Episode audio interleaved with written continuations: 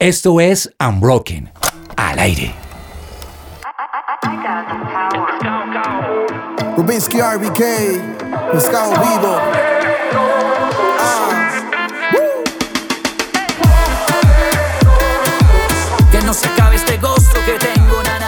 Bueno, y buenas noches a toda nuestra audiencia. Gracias por estar conectados el día de hoy con The Unbroken Project.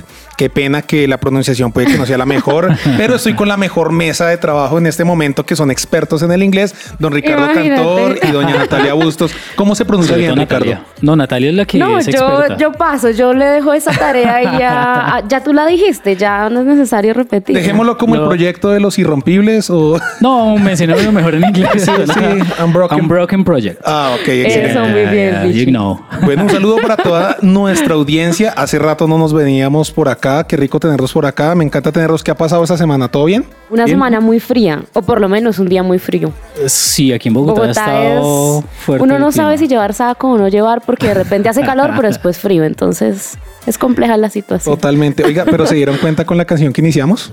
Sí, buenísima. Como Entró- que nos- empieza nos hizo uno a meter en flow. despertarlo, Yo, yo decía ahorita fuera de micrófonos que yo no he podido superar la música de mi adolescencia. y cuando escuché esta canción Por que me recordó una canción de mi adolescencia, Claro. era más que feliz. Es que, queridos oyentes, ustedes que son pequeños, jóvenes, que son inexpertos en la vida y no conocen de la buena música, se darán cuenta que esta canción, si ponen ustedes ahorita la canción, busquen en su Spotify, niños que están escuchando, jóvenes, busquen la canción Poderoso, que es como de que 1990 y algo, ¿no? Más o menos, 2000. Eh, estamos hablando del 1998, si no estoy mal, fue lanzada. 98. Sí, sí, sí. Y llega Pescado Vivo y trae, hace un tributo a esta canción del señor No, Marcos Witt con. Rubinsky. Es Nos movió la impresionante. fibra. Me movió la Sí. fibra completamente. Total. Pero bueno, esto va a arrancar. Gracias por estar conectados. No se muevan. Eres mi refugio seguro, no encuentro un lugar como el tuyo. Y en tiempo duro no me desamparas. Y que a mi vida da aliento cuando me faltan tantas ganas. Y que me das cuando no tengo nada. Su presencia radio. Pues yo quiero decirles que es un día bien especial para The Broken Project porque hoy tenemos un invitado espectacular que nos El va invitado. el invitado, el invitado. Mucha gente no lo conocerá, los niños eh, creerán que es una banda nueva y no resulta que ellos llevan dando lora Exacto. del 2004 al 14. Uy, es que ya es harto, ya es mucho es que el tiempo. tiempo se ha ido. Pero yo estoy feliz porque hoy tenemos a, mejor dicho, uno de los cantantes cristianos más importantes en Colombia, uno de los tipos que a pulso ha construido la historia musical de, de este país, que ha estado no solo en ambientes cristianos, y, sino que no cristianos. Esa es una de las principales características, ¿no? Que ha logrado desenvolverse y cautivar una audiencia que no es tan de iglesia como tal. No, Pero- y es, es más, yo dentro de mi concepto para mí es uno de los pioneros, porque yo recuerdo en esa época cuando por fin se estaba escuchando música buena, chévere, cristiana, eh, saliendo de los clásicos, empezaron algunos grupos a surgir y para mí este grupo es uno de los pioneros que, que marcó tendencia en mi época. Exacto, Total. porque, porque ahorita está muy de moda que, que estamos viendo música nueva. Ajá. Pero ellos han hecho música nueva desde hace 20 años. De acuerdo. Ellos eran los que rayaban el coco a la gente con música Así diferente es. a lo que sonaba por esa época, ¿no? Sí, Así exacto. es. No voy a decirles todavía el nombre porque quiero darles unas características de nuestro invitado. Se considera un pandereto. Ah, ¿verdad? Esa palabra es clave en la música de ellos, sí. Es arquitecto de profesión, Pero hace pues. música. pero músico de corazón. Vea, completamente. pues, eso no me la Ok. sabía. Imagínese. Ahí pueden ir adivinando los que están escuchando. No, y es que este la momento. primera pregunta que yo le voy a hacer es ¿cuándo fue la última vez que ejerció la arquitectura? Y yo tengo una palabra clave ahí. Upa, upa. en pescado. Me- ya, ya les adelanté Ya todo en realidad. adelantó. Yo simplemente iba a decir rock folklore, que es como la palabra clave que. Pensé que ellos de tu almuerzo de hoy, perdóname. También, además, como demasiado pescado. Eh, Entonces. pues. No, y a Era eso eso lo que iba a súmenle- decir. Súmenle que él no sabe, pero yo lo conozco hace más de 15 años. wow. ¿En dónde? Trabajé para él indirectamente. ¿De verdad? Vea, pues. Hoy tenemos con nosotros al señor Giovanni Olaya de Oh. Pescado Vivo. Un aplauso. Un aplauso. Giovanni, bienvenido. ¿Cómo va todo? ¿Qué tal amigos de Unbroken Project? Yo soy Giovanni Olaya, vocalista de Pescado Vivo. Me siento muy feliz, muy honrado por esta invitación. Saludo a toda la mesa de trabajo, a todos los oyentes que se están conectando. Y pues no, muy feliz. ¿Cómo así que trabajamos juntos? Cuéntame más. No, no, no, no trabajamos juntos. Yo trabajé para usted, que es diferente. Indirectamente, dijo. Indirectamente, aunque trabajé para él. Imagínense que yo estuve en la grabación de uno de sus videoclips en el año 2009. Trabajé 23 horas de completas para usted. Cuando grabamos el, el- videoclip de... No se acuerda, no se acuerda de mí, en serio, míreme la cara. No, mentira. Eh, no, es- 2009, la tenía acá, Dios mío. ¿De qué, ¿de qué álbum? ¿La cura? ¿La cura No, no me confundan. De pronto Giovanni Ay, nos pero- puede ayudar con la música que sale en el 2019, en el 2009. No, espera. Eh, Estamos como en el segundo álbum, no sé si tuvo que ver con el rodaje del Divi Salvavidas o de pronto con... Co- También, ahí voy para allá. Yo también trabajé para usted en Salvavidas. Yo hice un video para la canción Salva. Yo hice el video Vea, que pues. está de fondo en la canción Salvavidas. Ah, ok, como en las imágenes, las piezas visuales. En las la piezas pantalla. visuales, pero trabajé Ah. completamente en la canción, la de la, de la ambulancia. Ahí me Santo encanta. remedio. Santo, Santo remedio, Remedio, ah, exacto. la ambulancia. sí, no, y lo peor es que la escuché todo el día, escuché la canción, Claro. vi el video 50 veces para re- recordar. Yo estaba iniciando mi etapa profesional y trabajé 23 horas para usted ese día y no se, no se acuerda de mí, ¿vio? Oh, sí. Recuerdo que fue fuera de Bogotá, en un hospital que nos prestaron. En Tabio. Pues el, el equipo de trabajo fue grande, por eso de pronto no, no te recuerdo, pero gracias por todo el esfuerzo. No, yo lo disfruté. Él lo era, el, él era el que tenía la luz 23 horas de con la luz No, mire, arriba. no se ría. Mire, en la ambulancia, se supone que la ambulancia iba andando, pero la ambulancia estaba aquí en la grabación y yo era el que con un saco hacía así. Para los que no me están viendo, los que están escuchando, yo movía una chaqueta para que la pasaba enfrente de la luz y la gente pensaba que era que íbamos por la calle muy rápido. Yo era el de. efectos. Yo el de los Jorge. efectos. Era el de los efectos. Arrancamos a las 5 de la mañana y terminamos a las 3 y media de la Pero mañana. del valió la siguiente. pena, valió Claro. la pena porque todos escuchamos Santo Remedio. Santo Remedio Sí. y Salvavidas para mí fue una canción que me encantó y pues trabajar con toda esta producción me pareció muy chévere y hoy estamos felices de tener a Giovanni. ¿Cuándo fue la última vez que usted ejerció la arquitectura, Giovanni? Bueno, mira que mm, yo nunca solté la arquitectura hasta que precisamente el ministerio no, no me dio para vivir. Eh, muchas veces la gente pues da, da pasos de fe y yo la verdad que mm, sí soy más bien un hombre de poca fe, como que en serio sabía que Dios me estaba haciendo un llamado, pero no dejé la carrera hasta que mm, hasta que ya empecé a, a- poder vivir de, de la música del ministerio de pescado vivo yo empecé pescado vivo cuando estaba en la universidad. Entonces también pues era un jovencito que vivía en la casa con los papás y pues no tenía muchos, muchas responsabilidades económicas, digámoslo así. Pero ya cuando grabamos Salvavidas, precisamente ahí es donde yo me gradúo. Cuando yo me graduó como arquitecto con Salvavidas y, y seguí trabajando como, después de graduarme como un año más, haciendo como unas asesorías de normatividad para compras de lotes. Y cuando ya en el tercer álbum, que realmente en el tercer álbum es que empezamos a ver que el dinero llegó, fue que ya dejé la arquitectura, que la amo, que la extraño, que Dios me la regaló, a través de ella me dio mucha creatividad, me, me- no sé, me, me hizo explotar la cabeza y algunas cosas las he podido aplicar en, en Pescado Vivo en, en diferentes como momentos, en el diseño gráfico, en las redes sociales, en, en el performance en vivo, en este tipo de detalles que de pronto para los que no están viendo, tengo puesto el esqueleto del videoclip de Poderoso y todo esto me lo regaló la arquitectura. Finalmente el arte es, es uno solo, ¿no? Y la arquitectura es el arte de transformar el espacio, la música es el arte de transformar el sonido, el silencio, así que de alguna manera sí se juntan las dos. Uy, tremendo eso. Tremendo. Bueno, Sí. qui- Quiero, quiero que ahorita revelen su edad, no mentiras. Pero ustedes sabían que Giovanni, con la banda con Pescado Vivo, hace bastantes años, en un concierto no cristiano, por medio de la canción que escuchamos ahorita cuando estábamos a- a- a- empezando el segmento El Paraguas, puso a orar como a cinco mil jóvenes. Buenísimo. ¿Alguno estuvo por allá en esos lados? Yo estuve No, por allá en esos lados. ¿Cómo No, fue eso, no. Giovanni? ¿Qué No, se yo acuerda de ese concierto donde usted puso a todo el mundo a cantar el paraguas y los ministró sin que se dieran cuenta? Brutal, no, gracias por ese recuerdo, genial contarle eso a los oyentes. Una emisora juvenil en Colombia secular hizo un concierto en el Simón Bolívar. Eh, ese, ese concierto recuerdo que tenía un lema que era Nuestra Tierra sin Violencia y precisamente el Paraguas era la única canción que sonó en esa emisora, la canción que todos los jóvenes que no eran cristianos les gustó y precisamente yo me daba cuenta que a la gente le gustaba mucho el Paraguas, pero la gente que no era cristiana pensaban que era una canción como de pareja, que se la compuse a mi novia, a mi, a mi esposa. y ese día pude explicar la parábola delante de más de 80 mil jóvenes en el Parque Simón Bolívar. Les dije, eh, mi paraguas es Jesús, eh, tuve un momento de mi vida en mi familia donde eh, vino una prueba muy difícil de tener un familiar en drogas y en este momento de tanta lluvia y de tormenta en mi familia, Jesús fue mi paraguas y les dije, miren el día que nos regaló Dios, el día estaba azul, sin llover, les dije, ¿por qué no aprovechamos y le decimos a Dios que Él sea el paraguas para Colombia? Ya que precisamente el lema era nuestra tierra sin violencia. Y fue impresionante, fue tan impresionante que pues les hice levantar las manos al cielo, y dibujar un paraguas, pero la gente corrió tanto la canción que yo me estremecí y empecé a llorar, mm. pues porque ha sido de las pocas veces que he podido levantar una adoración en un auditorio que es 100% secular.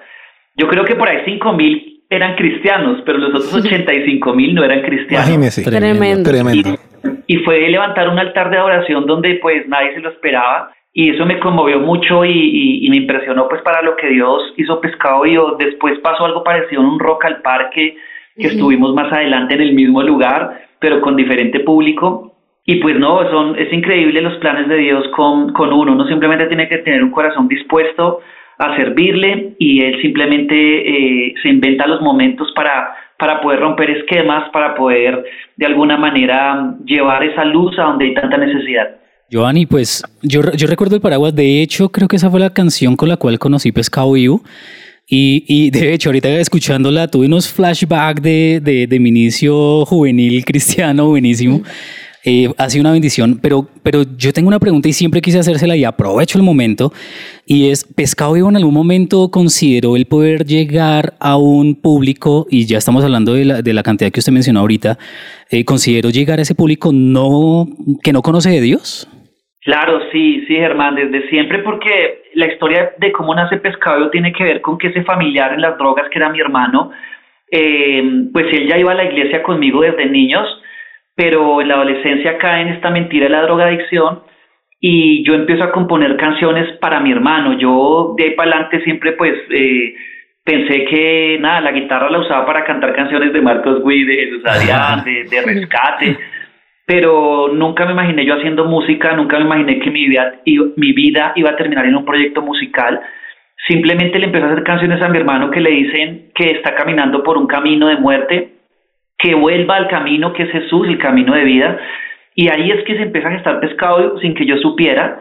Entonces, de alguna manera, ya para resumir el testimonio, eh, le hice muchas canciones a mi hermano. Eh, el rancho es una canción que le hago a mi hermano. El paraguas es una canción que le hago a mi familia. Cuando yo me doy cuenta que después de tres años y medio que mi hermano a través de la marihuana pasó a la cocaína, hongos alucinógenos, éxtasis, pepas, todo, eh, mi hermano casi llega a la indigencia a través del pegante mm. y ahí fue cuando pues eh, tuvimos que como familia doblar más el tiempo de oración, de ayuno y Dios, Dios, Dios tiene misericordia de mi hermano, en el momento más oscuro lo toca, lo saca de las drogas para siempre y ahí es donde yo en una oración le digo, bueno Dios, usa estas canciones que le compuse a mi hermano como tú quieras, eh, efectivamente eh, le canté a muchos drogaditos de mi barrio, de, los barrios alrededor de mi barrio. Cuando llegaba algún nuevo al grupo de jóvenes de mi iglesia que tenía problemas de drogadicción, me lo mandaban para yo poderlo como edificar con canciones. Entonces, si te das cuenta, el inicio de Pescado Vivo tiene que ver con música para gente que no es cristiana, pero que yo sé que lo que necesitas a Cristo. ¿Y qué pasó con el tiempo? Que cuando lanzamos ese primer álbum, boom, la banda le gustó tanto a cristianos como no cristianos y empezamos a hacer una carrera con un pie en el mundo por la escena musical del mundo y en un pie en la iglesia y, y empezamos a desarrollar un ministerio pues que yo llamo integral porque digamos un cristiano integral debería hacer lo que Jesús hizo que es eh, con una mano estar rescatando la, la vida del mundo, las vidas del mundo, pero con la otra mano construir la iglesia y edificarla. Y, así hemos permanecido por estos ya 15 años eh, dando a conocer la música de Pescado Vivo, porque ya después yo armo Pescado Vivo de, que mi hermano se sana las drogas, y el primer álbum llegó como a los dos o tres años después de que armamos la banda y ahí es donde todos ustedes pudieron conocer el paraguas, el rancho e, e, iniciamos el ministerio formalmente. Giovanni, y yo quisiera como que nos devolvamos un poquito a la canción que mencionaste hace un segundo que fue El Rancho. Hay algo común en muchas de tus canciones y es que empiezas a utilizar metáforas, eh, dices una cosa eh, de, una forma, pero en el fondo hay muchísimo mensaje y hay una profundidad impresionante. Y eso es lo que sucede en el rancho. Y si quisiera que nos devolvamos un poquito a esa canción que precisamente habla de, de tu hermano y de ese momento que vivió en las drogas. ¿Cómo fue el proceso de creación de la canción, pero también al mismo tiempo eh, la experiencia que estabas viviendo con tu hermano y tu familia en ese momento? Pues mira, Natalia, que precisamente yo antes del rancho le compuse a mi hermano por ahí unas ocho canciones en un lenguaje cristiano, diciéndole, estás caminando por un valle de sombras de muerte, la droga te va a matar, vuelve al camino que es Jesús. Y él me decía, uy, no, esas canciones suyas sí son muy aburridoras, son muy malas, por un lado tenía a mi hermano diciéndome que las canciones que yo hacía eran malas, pero por otro lado tenía a mi mamá diciéndome otra, otra. Claro, la mamá es fan de todo. Realmente yo no sabía si era bueno o malo porque mi casa era 50 y 50, entonces no sabía si era bueno o malo para esto. Pero me di cuenta que canción tras canción mi hermano, la música lo conectaba, pero la letra no. Y algún día, como precisamente estaba cursando arquitectura, eh, trasnochaba mucho, y cuando eran vacaciones dormía hasta tarde. Entonces una, una mañana de esas me, me, despertó un grito de mi mamá, que la llamo la musa de la inspiración, me dijo, Giovanni, levántese a ver, esta casa se está cayendo del mugre, nadie me ayuda nada, coja el trapero, la escoba. Y, y, y, ahí fue donde yo siento que me llegó la musa de la inspiración, que es el Espíritu Santo. Y, y yo así medio dormido bajé y miré la escoba, pero también al lado de la escoba vi la guitarra y la decisión no fue muy difícil, cogí la guitarra y me metí a mi cuarto y salió esta melodía que dice mi casa se cae del mugre, si tú no la ordenas se hunde, una frase típica de las mamás colombianas, pero que en mi cabeza hizo boom, porque yo dije, esto es una metáfora para hablar de que la casa es la vida de uno, el mugre es el pecado, en el caso de mi hermano la droga, y la casa se le está cayendo poco a poco. El rancho es una canción que compuse en media hora y, y se la mostré a mi hermano y fue la primera canción que mi hermano me mostró que le gustaba. Cuando terminé de cantar esta canción, mi hermano me dice, esa canción está muy colina. Y yo le, y yo le dije, ¿cómo así? ¿Eso qué? ¿Está colina? Eh, eh, ¿Qué significa? Entonces él me dice, no, pues significa que está muy buena.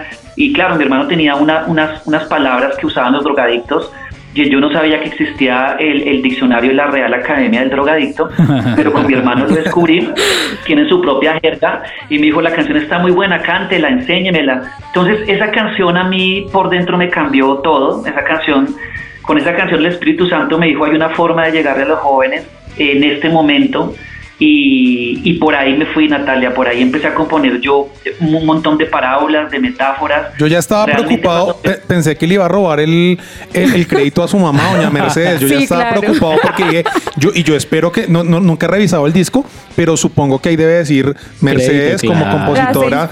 Y, y, les propongo algo, escuchemos un pedazo de la canción para que los oyentes sepan de lo que estamos hablando. Chévere.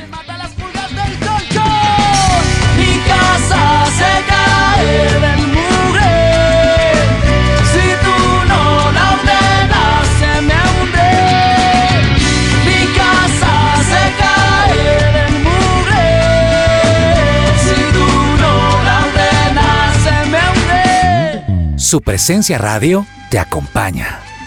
Ustedes sabían que Don Giovanni con la guitarra que él componía todas esas canciones ni siquiera era de él. O sea, las ideas eran de la mamá y la guitarra era de la vecina. ¿Cuánto le cobraba la vecina? ¿Cuánto le cobraba la vecina por la guitarra?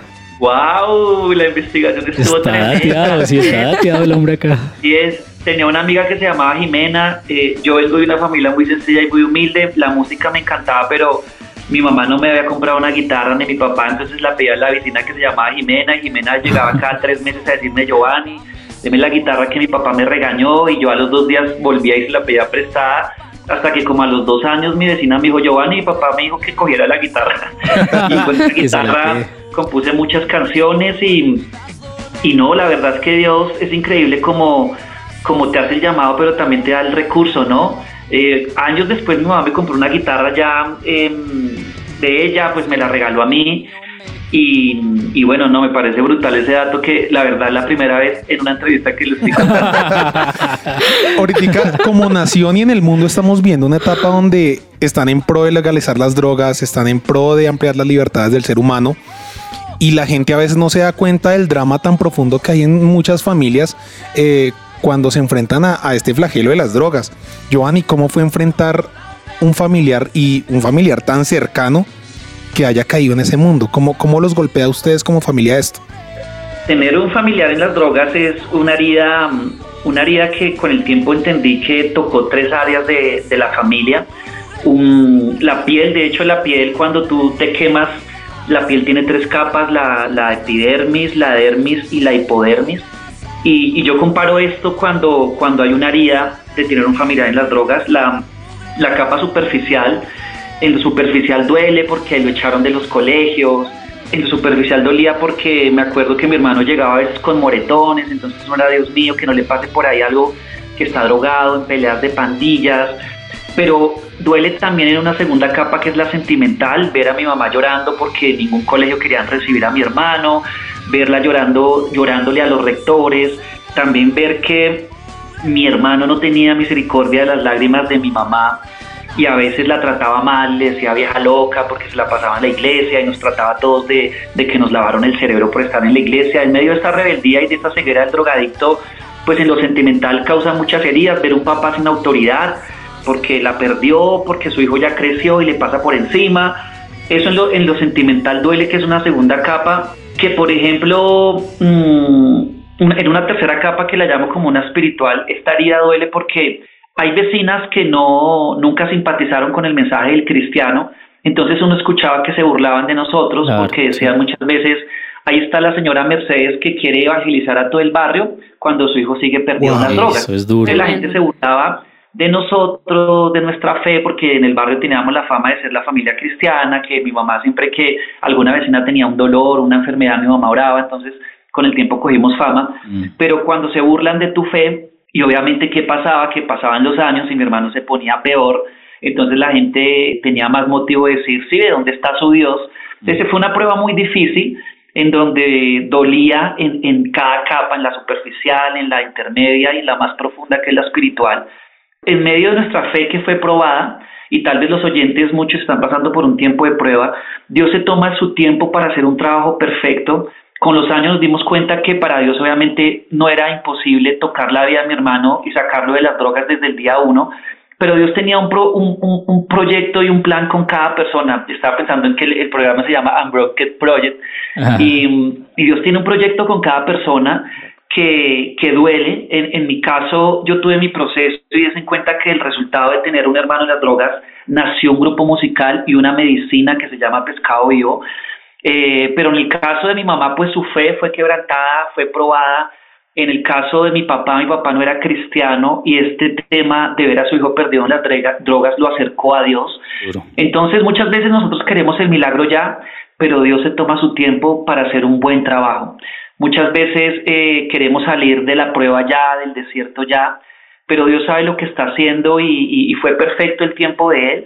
Em, y el resultado de depositar nuestras heridas en las manos de Dios es que Dios las transformó en una medicina. Dios es el único experto en transformar desiertos en tierras que fluyen manantiales, lágrimas en sonrisas, y en mi caso personal transformó la herida de un hermano en las drogas en una medicina que se llama pescado vivo. Wow, Giovanni, y ya que habla de, de este tiempo que tuvo que pasar, que no sé si tenga el tiempo específico como para saber cuánto tiempo fue, pero además de eso, Giovanni como ser humano, como cristiano, como hermano, ¿cómo manejó la situación? Ya entendimos que le cantaba canciones a su hermano, pero además de eso, ¿qué hacía? O sea, ¿cómo lo manejó? No, ya te, ya te conté la parte amable, pero una parte oscura, hubo una parte oscura y es que obviamente me daba mucha rabia cuando mi hermano eh, pasaba por encima de mi papá, me daba mucha rabia cuando mi hermano no tenía misericordia de las lágrimas de mi mamá. Claro.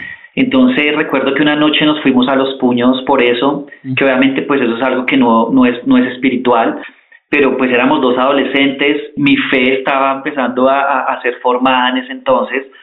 Y, y, claro, al principio que aplica uno como cristiano, pues la oración, el ayuno, el reevangelizar al hermano, pero con el tiempo como, como eso no tenía fruto, Sí. como Dios se toma su tiempo, pues obviamente había días que uno no estaba tan espiritual, entonces nos, nos peleábamos y algún día, alguna noche nos fuimos a los puños. Obviamente esto generó una brecha más grande, obviamente cuando tú manejas tus heridas, solo tú vas a producir más heridas y más problemas.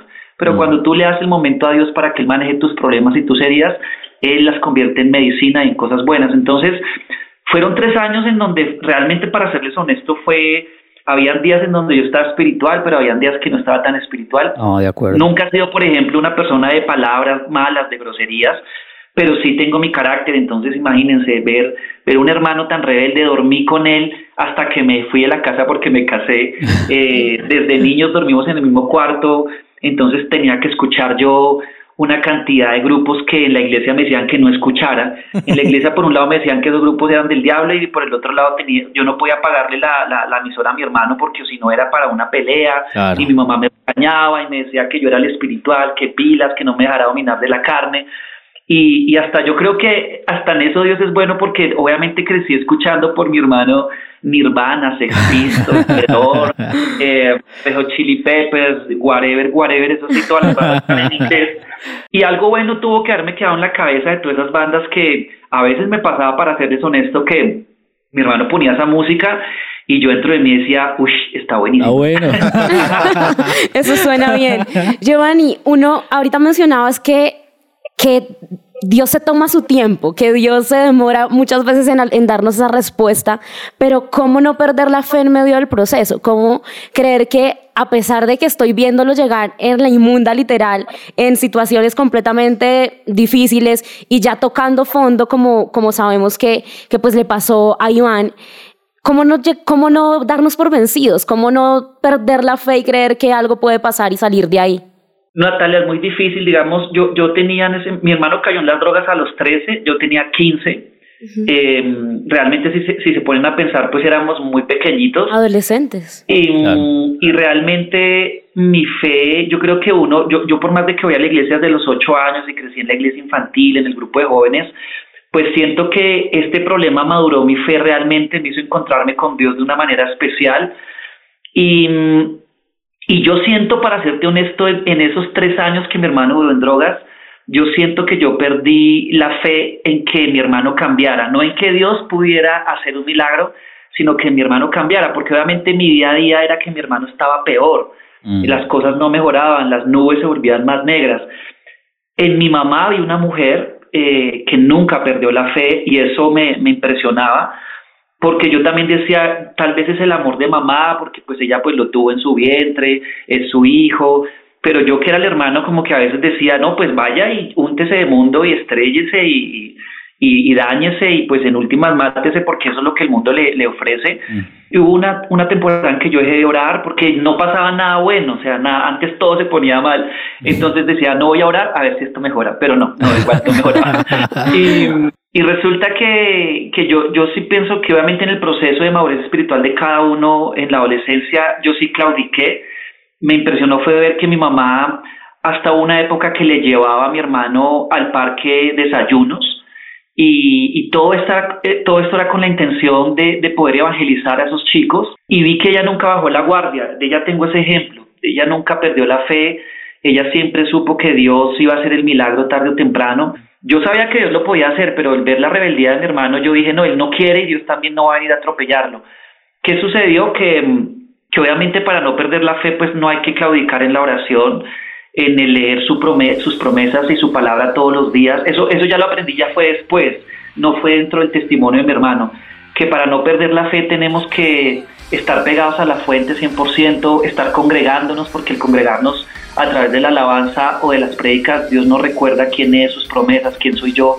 Así que todas estas disciplinas espirituales te ayudan a no perder la fe, el congregarnos, el, el, el, orar, el leer la palabra de Dios, el servir. El servir es algo que nos mantiene a otro ritmo dentro de la madurez espiritual y todo esto ayuda a que no perdamos la fe. Bueno, y para no perder el flow de la noche, vamos con una canción bien colina, así bien bacana, bien tesa. Aprendimos. Y es Salvavidas. Esa canción me encanta.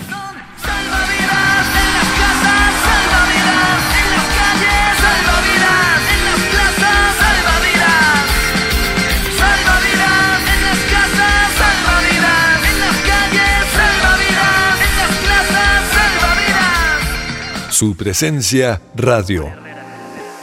Dulce compañía, Señor en mis noches y mis días primaveras en verano, en invierno mi calor. Yo soy un tipo que no es que sea un gran fan de la música. O sea, me gusta escuchar No eres música. melómano. No, no soy un melómano. Eres más ok. como de series, yo por ahí me estaba dando Sí, cuenta. pero les digo que esta última canción de Pescado Vivo me pegó en el alma. Ok. ¿Pero por qué? ¿Alguna razón específica? ¿Por qué? Porque fue como si me hubiera subido en el DeLorean. Martin McFly me lleva 20 años atrás, pero me trae un sonido moderno. Y es Wow. Dulce Compañía, que es Pescado Vivo con Omar Herrera. ¿Qué canción? O sea? ¿qué canción? Sí. Sí, sí, sí. O sea, qué pena generación que me está escuchando, pero qué canción sota. Total. Sí. Confirmo. Giovanni, ¿por qué hacer esto en esta época? ¿Por qué traer esa canción de nuevo? Bueno, mira que la pandemia fue un tiempo donde, donde consumí demasiada música, donde estando acá en mi casa con mi esposa, pues mirando qué hacer, el almuerzo, el desayuno, que por primera vez tuvimos que cocinar y todo este rollo, uno le decía a su dispositivo, colócame música cristiana y empiezan a sonar estas, estos himnos que yo llamo y claro, empiezo yo a recordar, wow, esta canción, ¿qué estaba pasando en mi vida en ese momento? Ejemplo, Poderoso, wow, yo era un adolescente, me encantó Poderoso porque fue la primera vez que escuché una guitarra rockera dentro de una canción cristiana de alabanza. Mm. ¿Qué pasó cuando escuché Dulce Compañía? Estaba en este momento de mi vida, Dios me ministró. Y en medio de la pandemia es que empieza a venir a mi cabeza el- el- la idea de hacer un álbum que honre esa música que a mí me bendijo en, en mi adolescencia, en mi juventud y que yo sé que puede seguir bendiciendo a nuevas generaciones. Ahí nace todo este proyecto que acá les voy a hacer spoiler. Eh, eh, a finales de este mes vamos a estar lanzando un álbum que contiene un montón de canciones, himnos, pero traídos Wow. al bendito El Dios. álbum para, para Jorge. Ese es mi álbum. Ese es Ese es de para Jorge. mí, No, perfecto. para varios, para varios de nosotros. No crea esas no, para mí canciones. también. Yo también soy un poco de Ah, ese estilo claro, de esas canciones de tocan música. la fibra. Sí, total. Total. Y una canción como Dulce Compañía es una canción que yo digo que es una canción que tiene el sello del Espíritu Santo, es una Eh. canción ungida. Cuando se me viene la idea de, de hacerle una versión a Dulce Compañía, me contacto con Omar Herrera, el compositor y, y el cantante que, con el que la conocimos. Sí. Y Omar le mandé el audio, le fascinó, se sintió súper honrado, fue muy lindo tenerlo eh, aquí en Bogotá para grabar el videoclip porque él vive en Barranca. Y, y bueno, miren, miren también aquí que estamos pues en familia, el pastor Edgar Sánchez, no sé si lo identifican. Por supuesto, Claro. el profe Sí, Edgar. claro. El profe Edgar, sí. Ah, bueno, el profe Edgar, él es, él es el director de un ministerio que se llama Levi Films Ajá. y, y Levi Films fue la productora del videoclip de Dulce Compañía, así que fue muy lindo estar en un escenario en Guatavita, en, en, en unas cabañas que se llaman La Villa Suiza, grabando Politi- este polici- eh, clásico. publicidad, política no política paga, ¿no? que nos paguen. sí. Si, si la Villa Suiza Aquí quiere darnos votando. algo para Broken Project, gracias, bienvenido. y estar con todo este equipo de Levi Films, que es una cantidad de personas súper lindas, que todos conocíamos esta canción y poder plasmar esta versión que le está encantando a las nuevas generaciones y obviamente a las personas como nosotros, es traer este clásico que nos recuerda que en momentos de invierno, de verano, Jesús igual es la mejor compañía que podemos tener, pues está haciendo un experimento bien lindo porque estoy cruzando dos generaciones una generación como de papás con todo este tema de Poderoso y de otras canciones que van a descubrir en el álbum, Mm. pero los nuevos, las nuevas generaciones que están diciendo me gusta esta canción, no tenía ni idea que era una canción clásica, pero me gusta esta canción por lo que dice, por lo que me conecta con Dios. Así que el ejercicio de cruzar estos dos mundos, el mundo del gospel clásico con el mundo del flow contemporáneo, está haciendo un experimento que me está encantando más y que está saliendo mejor de lo que yo pensé. No, brutal. Y es que ese mensaje de Dulce Compañía no saben lo importante que es para este momento que vivimos porque la gente se está sintiendo sola. Es cierto. Después de la pandemia quedaron corazones, estamos hiperconectados. Todo el mundo tiene seguidores, tiene amigos, tiene lo que sea, se conectan, pero qué importante es que esta generación sepa que, que hay alguien que nunca los va a dejar y que, siempre va a estar ahí. De acuerdo. Giovanni, ¿cómo transformó su familia toda esta situación de su hermano Iván? Bueno, yo creo que mm, tenemos un testimonio vivo de que mm, Dios es, es real, es poderoso, es misericordioso. O sea, yo cuando hablo de, de estos, de estos, de estas cualidades de nuestro Dios, no estoy hablándolo porque me lo enseñó una canción o, o me lo enseñó un pastor en una prédica, sino yo viví un Dios que mm, no le quedó grande eh, volver de carne un corazón de piedra de un joven rebelde drogadicto eh, un Dios que cumplió su promesa y que no dejó a mi familia en vergüenza con esa gente que se burlaba de nosotros, porque las cosas cada vez se ponían peor y porque somos una familia que se entregó a servirle a Dios. Em, entonces, imagínate, es un, es un montón de cosas que, que uno dice, pues Dios es real, Dios es fiel, Dios es poderoso, y todo esto lo tiene que saber el mundo enteramente y más en estos tiempos que, que como tú dices, eh, la pandemia, los rumores de guerra, ahorita todo el tema de la crisis económica que, en la que estamos entrando. Entonces, claro, son, son mensajes oportunos, mm. pero yo los doy desde la experiencia personal, ¿no? Hay veces que yo escucho en entrevistas a bandas que dicen, no, nosotros somos como pescado vivo, no nombramos a Dios porque queremos llegar al mundo. Y nunca pescado vivo fue como tan matemático, todo orgánico, todo, fue, todo es una historia y un testimonio que se vivió, que se lloró, que se le agradeció a Dios por lo que hizo. Como les dije, yo vengo de una familia humilde y sencilla. Nunca pensamos, por ejemplo, meter a mi hermano en un centro de rehabilitación porque no teníamos el dinero para hacerlo. Pero cuando tienes al rehabilitador de la vida, eso basta y es suficiente. Y ahí yo quisiera hacerte una pregunta, Iván, y es, ¿de qué manera llegó ese salvavidas? Iván no, sino Giovanni. Te dije Iván. ¿Dónde, está Iván? Hoy no, Iván es el hermano. ¿Está saliendo, no, ¿está saliendo con un Iván? No, Iván es el ah, hermano de Giovanni. Sí, por eso pregunto dónde estaba. Ahí quisiera hacerte una pregunta precisamente sobre Iván y es, ¿de qué manera llega ese salvavidas para Iván? ¿Cuál es ese momento, no sé, ese momento que marca el cambio entre el antes y el después de, de tu hermano?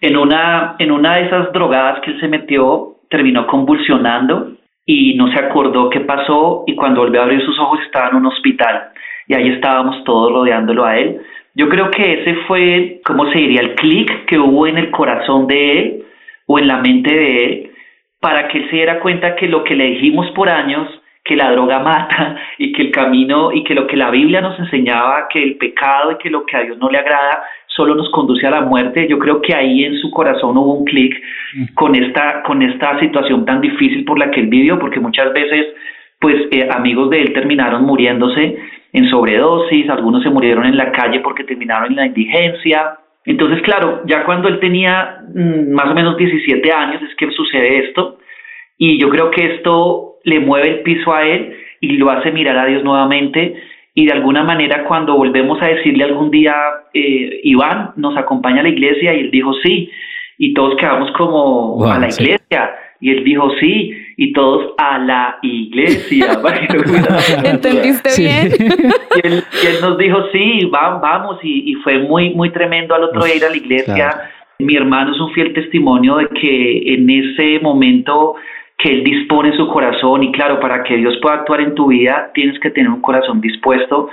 Él ese día le entregó su vida nuevamente a Dios y claro, ya te imaginarás todos llorando, todos eh, mirando al cielo y diciendo, wow, por fin lo hiciste Dios, eh, llegó el momento después de que tanto lo oramos, lo suplicamos, finalmente tu misericordia nos alcanzó y, sobre todo yo creo que mis lágrimas de gratitud eran por, por, por saber que ya no iba a haber más una mamá llorando, un papá como, como, como que en qué momento yo fallé para que mi hijo me irrespete y me pase por encima, porque tuve que ver muchas escenas de irrespeto a mis papás entonces yo me alegraba y lloraba por, por saber que de pronto estos escenarios nunca más iban a, ver en mi hogar. Sin embargo, esto es muy importante decirlo, había un fantasma que hace siempre Satanás, que nos decían que los drogadictos a veces se sanan y tienen un tiempo de sanidad, pero después caen más profundo. Ah, sí, sí. Pero les tengo que decir algo a todos los oyentes y es que lo que Dios hace lo hace perfecto porque de este testimonio ya han pasado creo que unos 20 años y mi hermano nunca más volvió atrás. Así que tenemos un Dios que hace un trabajo perfecto. No pongamos dudas donde Él pone un punto final. Como es costumbre en este programa, cuando estoy yo, yo decido qué música va y en este momento para todo el que crea que Pescado Vivo no nombra a Dios o que no es frentero, lo cual están completamente equivocados porque van con toda, vamos a, a escuchar esta canción que me encanta que se llama Jesús. Jesús.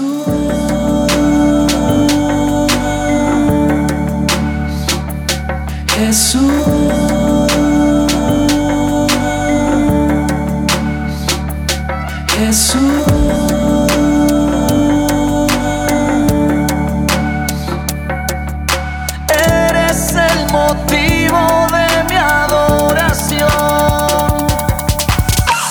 Su presencia radio.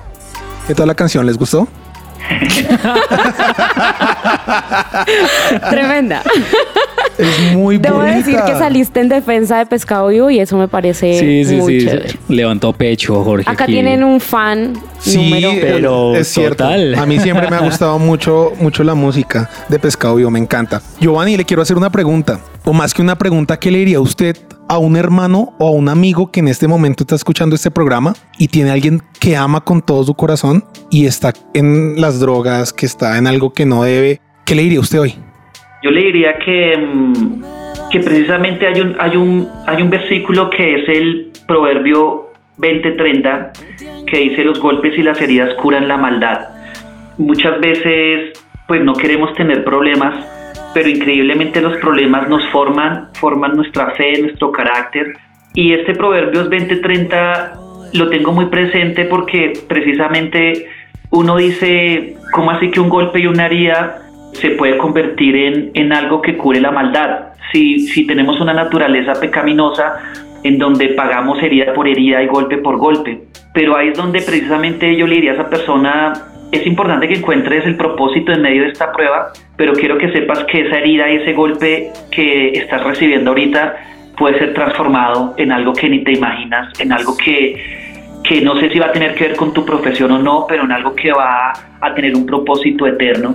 Y eso es lo que pasa cuando permitimos que Dios obre en nuestras vidas, que todo lo malo que nos pasa lo convierte no solamente en algo bueno, sino en algo que va a tener una trascendencia más allá de este mundo, porque todo lo que hacemos en este mundo, muchas cosas pues se quedan en este mundo, pero todo lo que tiene que ver con el reino de Dios va, a tener repercusión eternamente.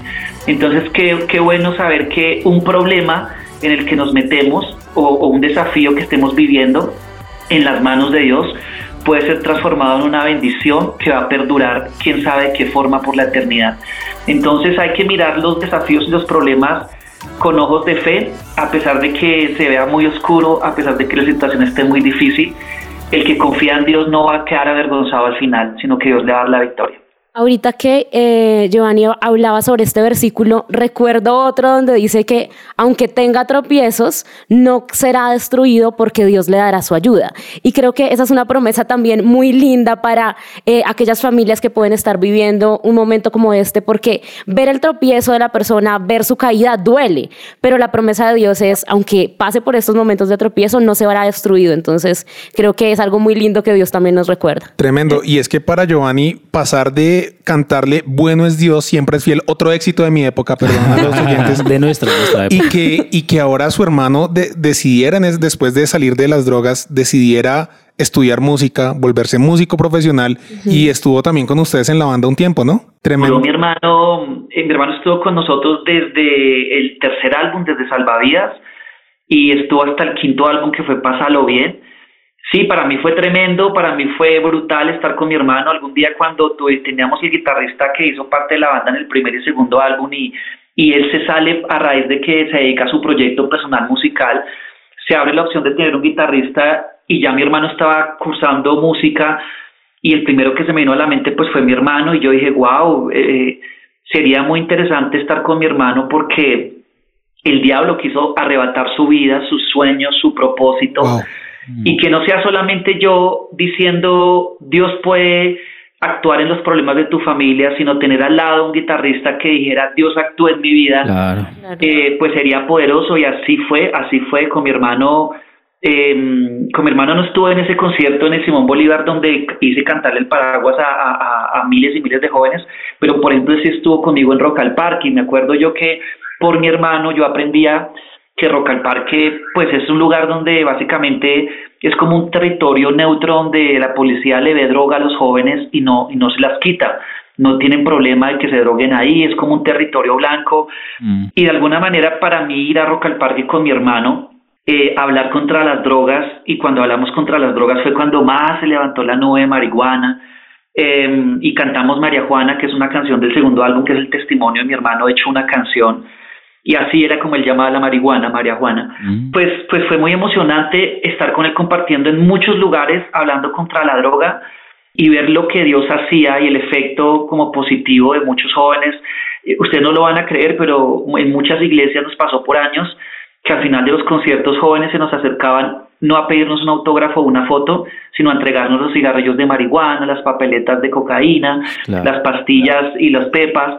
Y todo esto tenía que ver con mi hermano eh, y pues fue emocionante. Ya después él, él tenía, tuvo, le nació un proyecto personal que tiene que ver con, con música y se dedicó a eso 100%, me, me renunció a la banda y pues yo seguí adelante con el propósito que Dios me puso a mí pero, pero para mí fue emocionante no solamente estar con él en muchos escenarios levantando el nombre de Jesús, guerreando por los jóvenes, sino que también ya en lo sentimental para mí era muy bonito ver en algunos conciertos a mi mamá y a mi papá ahí abajo aplaudiendo y como esa cara de, de, de, Dios fue fiel y todo lo que fue un problema malísimo por el que pasamos, ver que nuestros dos hijos están hoy animando a la juventud a vivir con Jesús, a vivir sanamente, pues es algo que que tú sabes que los hijos muchas veces queremos que nuestros papás se sientan orgullosos y por eso somos juiciosos en el colegio y les traemos buenas notas y somos buenas personas para que ellos se sientan felices de los hijos que levantaron. Pues imagínense ustedes, yo ver a mis papás, ver a sus dos hijos hablando de Jesús, pues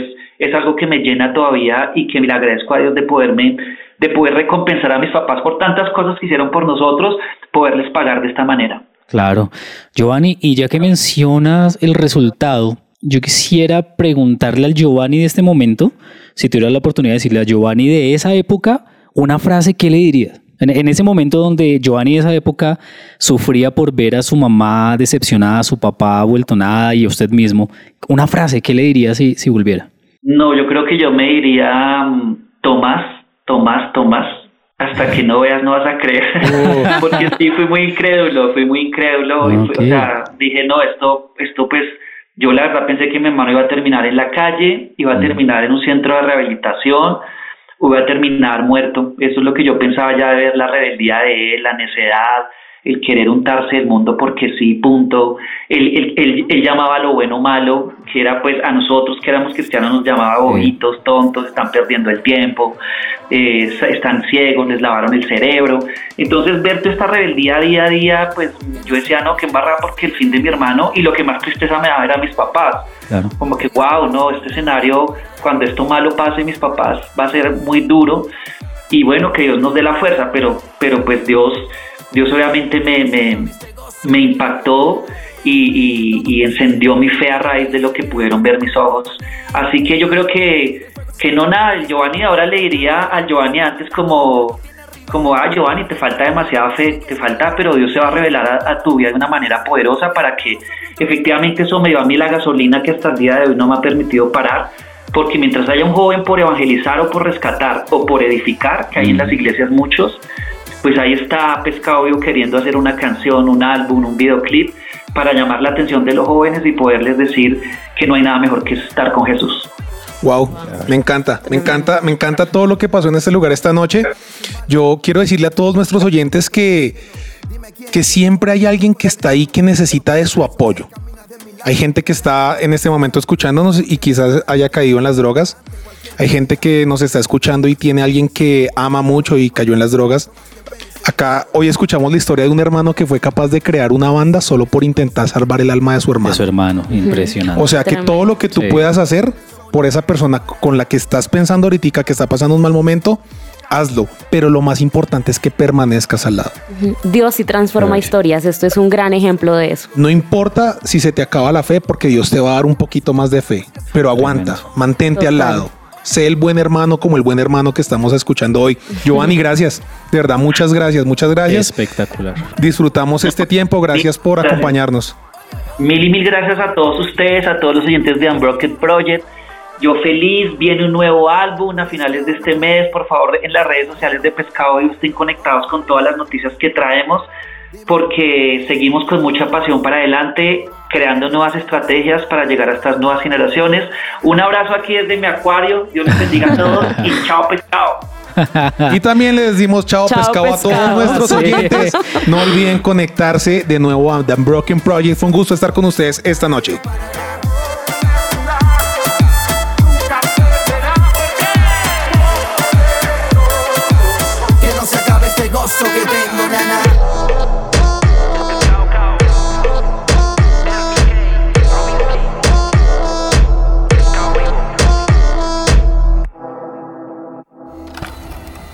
Somos Unbroken.